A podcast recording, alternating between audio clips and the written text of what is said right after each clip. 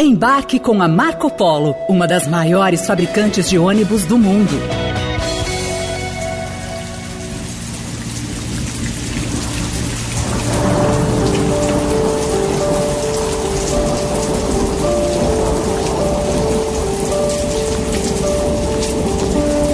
Um fim de semana que era para ser festivo virou tragédia para milhares de pessoas. Fortes chuvas atingiram o litoral norte de São Paulo entre a noite de sábado e a madrugada de domingo. Agora a gente fala das fortes chuvas que atingem o litoral norte de São Paulo e que já provocaram mortes e destruição. Em menos de 24 horas, algumas cidades registraram mais de 600 milímetros de chuva. Bertioga e São Sebastião foram as mais atingidas.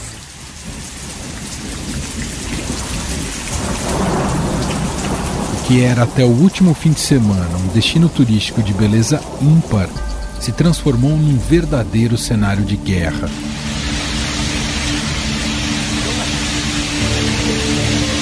A chuva ocasionou deslizamento de morros, deixando um rastro de destruição. Casas soterradas, ruas inundadas, carros sobrepostos, lama por toda parte.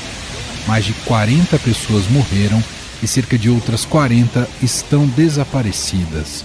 Em boletim do governo de São Paulo estão desalojadas 1.730 pessoas e são 766 desabrigadas. Os temporais que atingiram o litoral norte de São Paulo no fim de semana deixaram pelo menos 36 mortos até o momento. 35 pessoas perderam a vida em São José e uma criança morreu em Ubatuba. De acordo com a Defesa Civil de São Paulo, três cidades da região tiveram, nas últimas 24 horas, o volume de chuva esperado para todo o mês de fevereiro.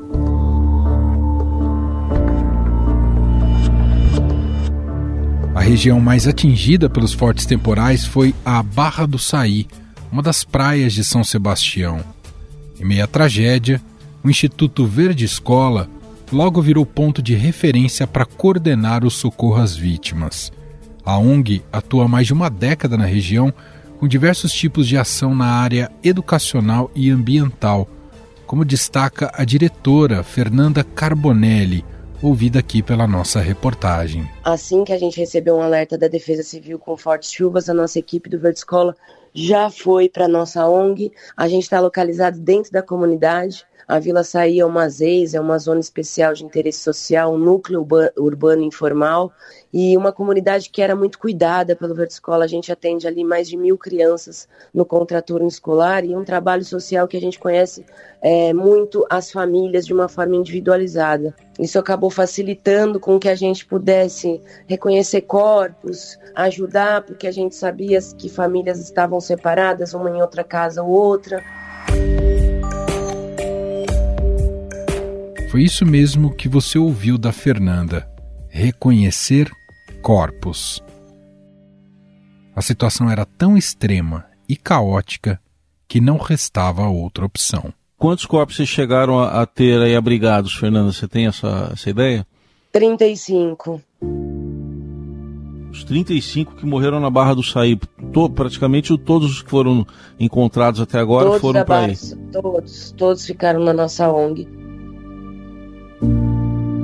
Este que você ouviu na entrevista é Heisen Abak, apresentador da Rádio Eldorado.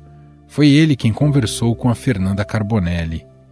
Emocionada, ela cobrou atitudes das autoridades e sentenciou. Todos sabiam que isso iria acontecer.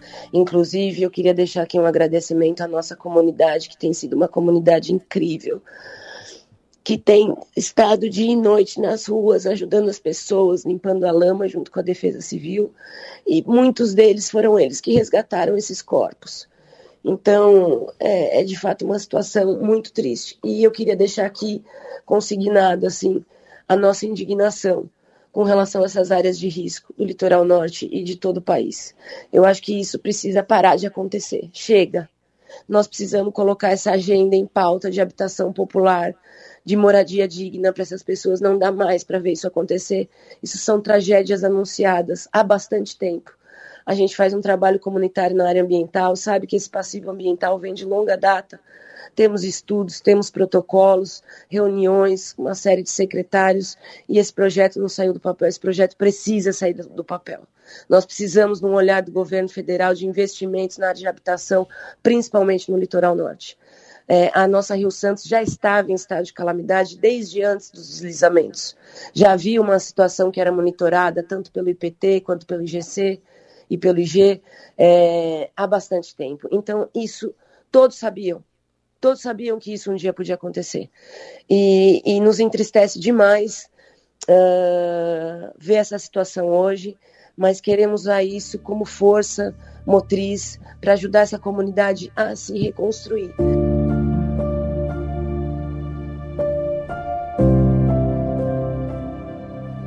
Apelo de Fernanda Carbonelli não é isolado. Muitos especialistas na área ambiental e de planejamento urbano vêm fazendo esse alerta há décadas.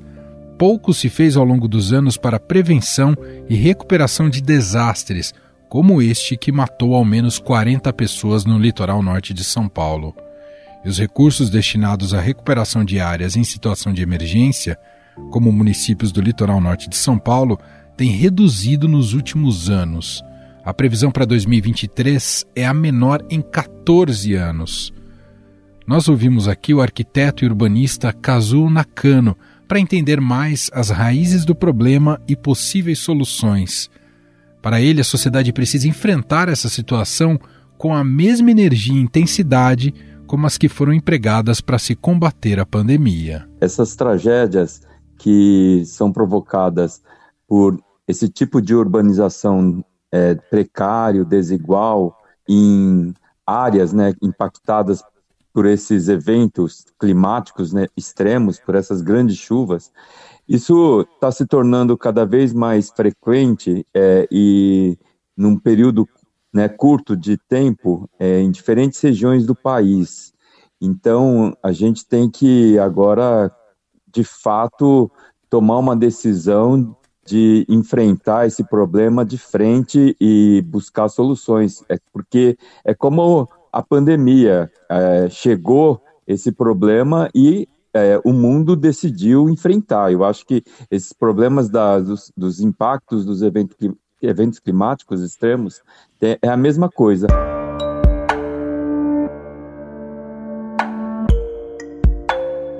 O tipo de ocupação de moradia que se deu no litoral norte de São Paulo além de desigual, responde diretamente pelo tamanho da tragédia, destaca o arquiteto Kazuo Nakano.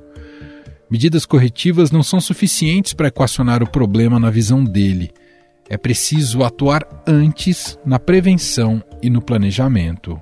Não basta só buscar um terreno para corrigir né, esse problema das ocupações é, de encosta em área de risco, mas a gente é, tem que também ter medidas preventivas e não só corretivas. Então, tem que é, ter é, uma previsão de ocupação né, é, pra, por moradia para essa classe trabalhadora em lugares, lugares seguros e sem risco, antes delas ocuparem essas áreas sujeitas a risco, já conhecendo que é, a, a, Serra do Mar tem esse regime contínuo e permanente de deslizamento. Então, tem que se mapear todas as áreas que são sujeitas a deslizamento e evitar de ocupar essas áreas, ou se for ocupar, ter um monitoramento constante e construir segundo técnicas adequadas àquele tipo de terreno.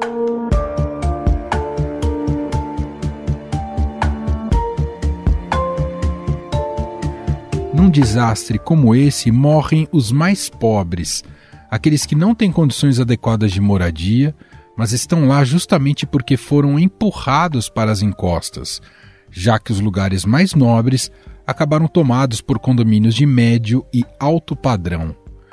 Na opinião de Kazuo Nakano, o planejamento urbano deveria considerar abrigar os trabalhadores e não marginalizá-los.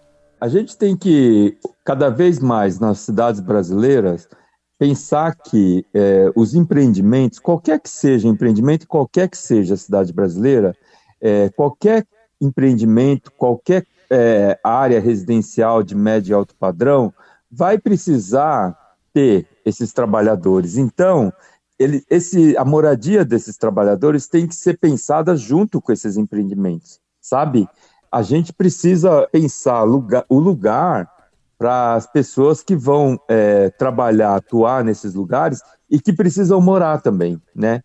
Então, isso precisa ser regulado, precisa ser definido legislações e planos, né, que determinem normas e regras que ao implantar um condomínio fechado como esse, junto às praias, tem que pensar junto uma parte né, dos moradores, para os moradores, para os trabalhadores, em lugares seguros, né, é, em lugares próximos.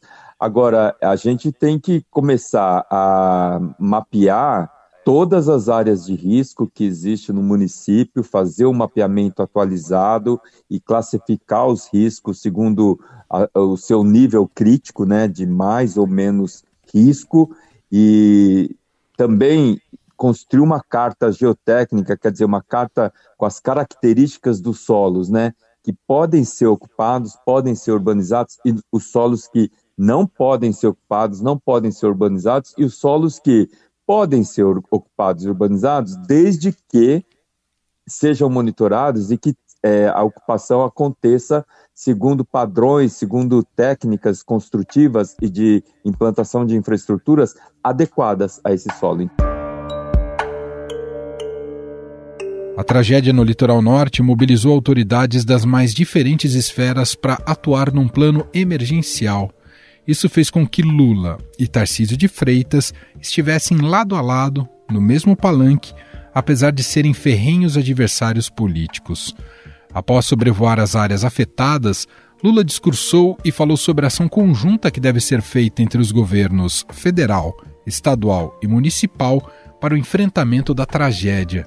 O presidente também sugeriu a construção de novas casas em local seguro para as famílias afetadas. Eu fiz questão de vir aqui trazer um conjunto de ministros aqui.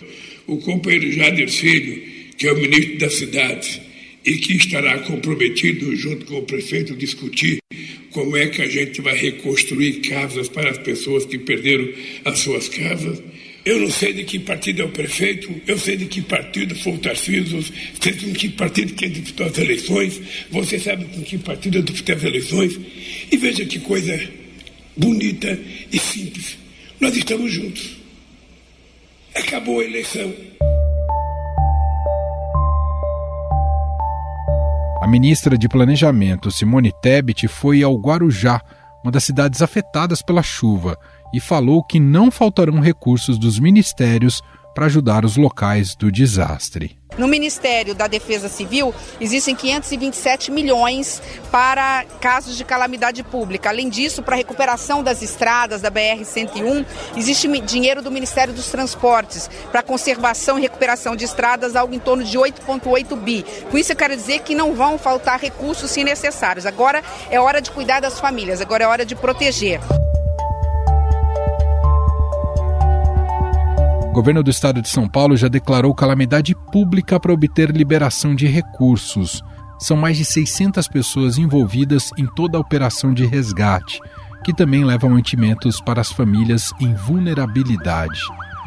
Em seu discurso, o governador Tarcísio de Freitas também falou em cooperação mútua com a ajuda do governo federal. Queria agradecer a presença aqui no estado de São Paulo, em especial no litoral norte, do presidente Luiz Inácio Lula da Silva, com toda a sua comitiva de ministros isso aí nos dá amparo, nos dá conforto, no momento em que a gente precisa trabalhar num regime de cooperação. Governo federal, governo estadual, município juntos.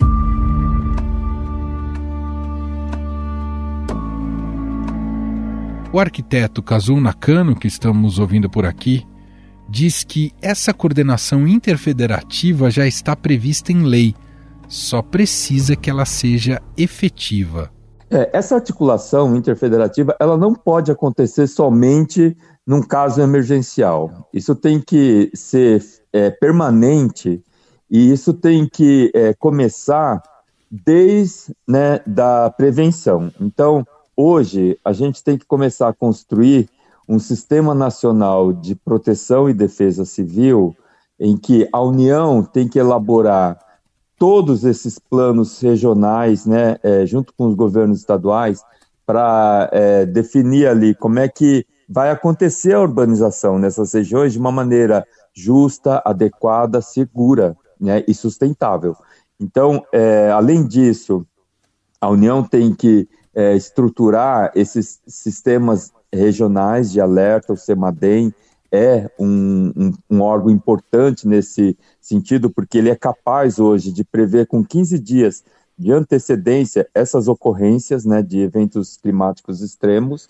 A União ela tem que ter uma fonte de financiamento permanente para as cidades poderem se planejar, organizar sua gestão e estabelecer é, uma política de terras permanente para que é, os municípios né, possam planejar a, a sua urbanização e a construção de moradias para a população de baixa renda em locais seguros. Então, a gente vê ali que a União ela tem né, um papel importante né, na construção do sistema nacional de proteção e defesa civil, um sistema nacional de desenvolvimento urbano e, principalmente, o Sistema Nacional de Habitação de Interesse Social, que está previsto em lei desde 2005, né, que é a Lei 11.124, que estabeleceu o Sistema e o Fundo Nacional de Habitação de Interesse Social.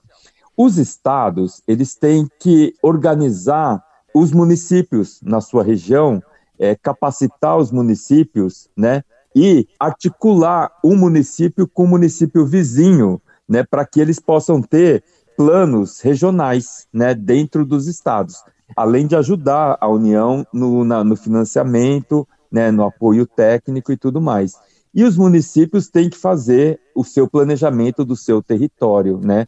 Usar todo esse sistema, todos esses instrumentos, esses recursos, né?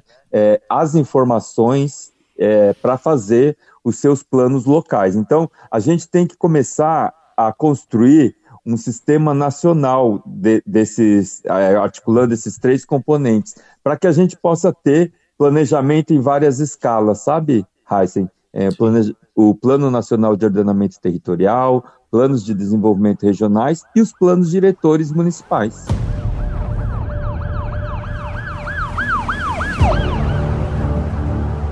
Além de São Sebastião, outros cinco municípios do litoral norte declararam calamidade pública entre eles Guarujá, Bertioga, Caraguatatuba, Ilhabela e Ubatuba. Essa medida facilita o envio de verbas e suporte federal aos locais.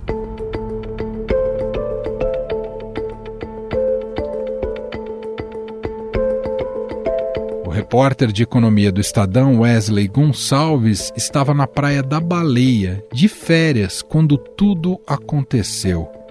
Ele acabou cobrindo de perto e nos conta mais sobre o que viveu e as consequências desta tragédia. Tudo bem, Wesley? Seja muito bem-vindo. Tudo bem, Manuel. Obrigadão, viu, por receber essa, essa história aqui, a minha passagem pela baleia. Bom, eu acho que é importante a gente contextualizar que você não estava a trabalho na Praia da Baleia, né, Wesley? Sim, eu tô tecnicamente de férias do jornal, Tava lá a passeio com os amigos, a gente tinha tirado uns dias para se encontrar na Praia da Baleia, lá em São Sebastião. Então, eu tava lá para curtir com os amigos, passar o final de semana, passar o carnaval. Não, não fui para cobrir é, esse, esse evento, assim. Tava lá por um, uma questão de destino mesmo. Como é que foi? Porque começou a chover, imagino, no sábado, não sei a partir de que horas. Você já identificou que poderia dar problemas? Como é que foi para vocês lá? Manuel, começou a chover, assim, a gente até saiu caminhar na praia no sábado, de tarde, tava um sol super bonito ali. Cê, eu acho que ninguém imaginava que naquele sábado, da noite para madrugada, a gente viveria ali uma, uma situação fora do comum. É, começou a chover por volta das 5, 6 horas, mas assim, uma garoa dessas típicas de, de verão, no começo de ano, de carnaval, assim, nada que pudesse assustar, nem deixar ninguém em alerta. Óbvio que já havia ali um, um, um anúncio de podia chover 200 milímetros, é, que essa era a previsão né, dos órgãos oficiais, mas nada que assustasse ninguém.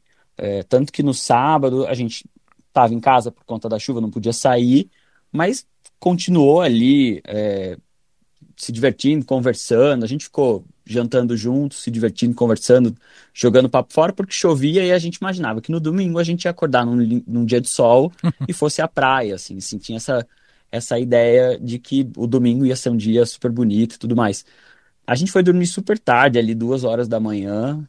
A chuva era persistente, já tinha um tempo ali desde seis, cinco, seis horas da tarde, mas nada que pudesse assustar ninguém. É, mas quando deu 5 horas da manhã, o caseiro da casa onde a gente estava acordou todo mundo, é, dizendo que uma fatia do morro que faz é, fronteira ali com a casa onde eu estava tinha cedido e que a gente precisava acordar e ficar atentos. Nesse momento, na rua da casa onde eu estava, a água já chegava ali na altura da cintura. Nossa. Claro que muito diferente das vítimas que a gente tem cada momento é, conhecido os nomes e visto que sofreram outros problemas, fora as mortes, assim, a gente estava numa situação muito mais privilegiada. Então a gente teve problemas com os carros ali que acabaram, estavam na garagem, então a água acabou entrando um pouco nos carros, mas nem a ponto de danificá-los, mas na, porque a casa também era um pouco mais alta em relação ao nível da rua.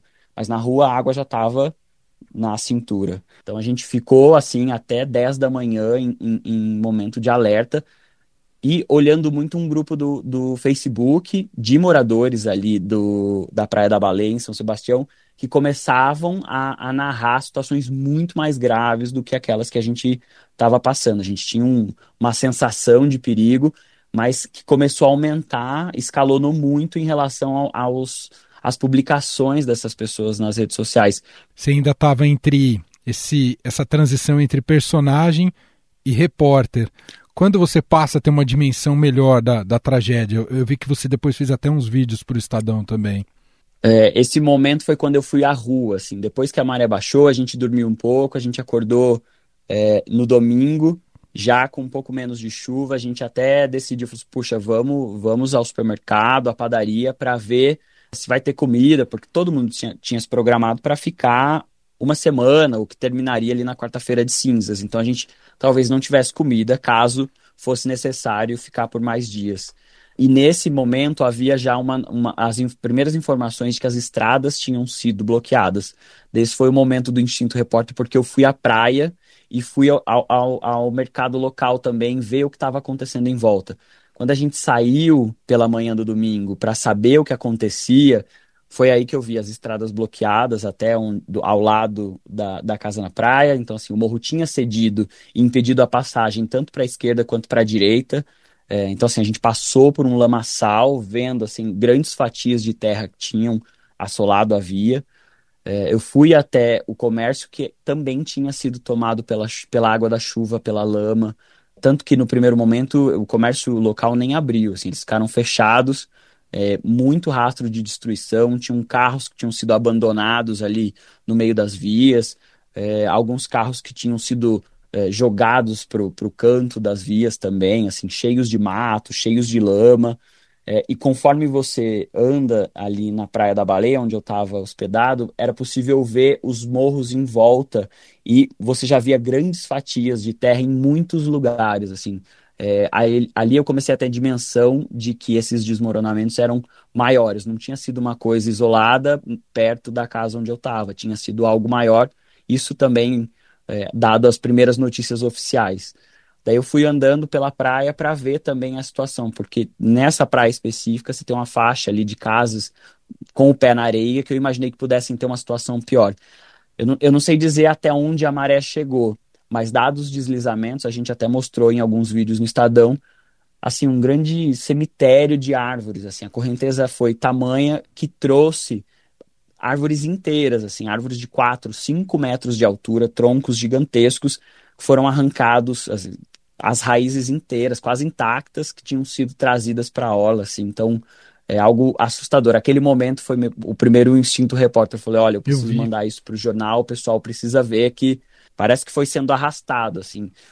Quando eu cheguei a, a na, na, entrada para a praia, costumava ser a entrada da praia, antes era um, um, local assentado, que também foi destruído pela, pra, pela, pela correnteza e pela chuva. E depois se via em todos os dois quilômetros e meio de extensão da Praia da Baleia um grande cemitério de, de troncos, assim. Foi é. algo, foi o primeiro momento que eu falei, puxa, acho que a situação é muito, muito mais grave. É, esse vídeo especificamente chega a parecer que é cenário para um filme distópico, um filme de fim de mundo, mas não era ficcional, evidentemente era real, mas é muito impressionante esse cemitério de árvores que você é, é, registrou nesse vídeo. Outro aspecto que eu queria que você contasse aqui para o nosso ouvinte foi um pouco desses, com o passar dos dias, uh, um pouco dessa agonia das pessoas como deixarem aí a Praia da Baleia, especialmente os turistas que foram para o carnaval, e passou a ter um tráfego intenso de helicópteros, e você conseguiu registrar isso numa reportagem também, não é, Wesley? Sim, na segunda-feira foi quando as pessoas começaram a aventar essa possibilidade de deixar a praia é, voando, porque dado as interdições nas vias, em, em tanto, tanto na, na, na, ligação Rio Santos quanto Mogi Bertioga, ambas interditadas, a única forma seria realmente ir de helicóptero. Na segunda-feira isso começou a circular, tanto que havia um, um boato inicial de que o, empresário Abilio Diniz tinha liberado o heliponto é, de uma das propriedades dele, para que as pessoas pudessem fazer esses voos entre São Sebastião, ou ele ponto que fica no Camburi, uma das praias, para poder chegar em São Paulo. Isso na segunda-feira, mas muito num, num, burburinho que depois começou a ser ouvido pelos ares. Assim, a gente começou na segunda-feira, depois do almoço, ver um movimento muito grande de, de, de aeronaves que não eram só ali. O presidente Lula estava é, na região, alguns ministros também, o governador do estado, mas havia já uma movimentação de civis deixando a praia. Na terça-feira, a gente acabou, na, na ainda na segunda-feira, a gente começou a ouvir isso e imaginava que na terça-feira haveria já uma, uma, um tráfego intenso de pessoas tentando deixar a praia. Hoje, logo pela manhã, a gente acabou, inclusive, saindo da praia é, com um helicóptero. A gente entrou num, quase que numa fila, assim, uma fila de espera para conseguir deixar é, a região e a gente viu um, uma movimentação intensa de, de, de, voos, assim, eram voos deixando esse heliponto ali do, da propriedade do Abílio Diniz de 15 em 15 minutos, é, tinha um trânsito aéreo, inclusive, algumas aeronaves fazendo um, período de espera no ar para poder é, então descer, e tudo muito rápido, assim, tinha, os helicópteros desciam, ficavam cinco minutos no solo, deixavam mantimentos, porque tinha esse, essa troca, é, eles deixavam ali água potável, alguns donativos, tinha um grupo de pessoas auxiliando, levando esses donativos para as pessoas estavam desabrigadas na praia, enquanto essas pessoas, os turistas, deixavam a voo à praia. Mas um número muito grande de aeronaves, tanto que é, ontem, quando a gente tentava reservar voo para voltar para São Paulo, já não tinha mais horário para segunda-feira, então a gente conseguiu só para o dia seguinte.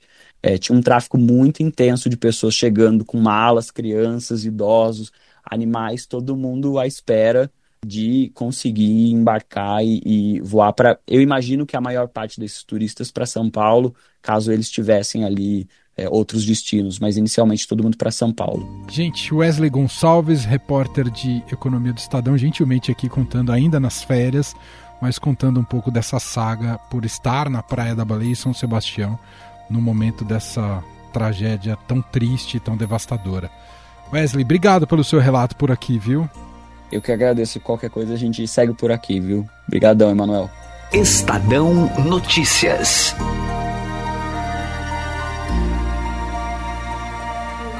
E este foi o Estadão Notícias de hoje, quarta-feira, dia 22 de fevereiro de 2023. A apresentação foi minha, Emanuel Bonfim. Na produção, edição e roteiro, Jefferson Perleberg e Vinícius Novaes. A montagem é de Moacir Biasi. O nosso e-mail podcast@estadão.com. Um abraço para você e até mais. Pegou? Boa! Daqui, Júnior. Ó, ó, a cabeça tá com um cortão na cabeça. Calma aí. Boa. Bora, gente. Deus é bom. Tá com um cortão na cabeça.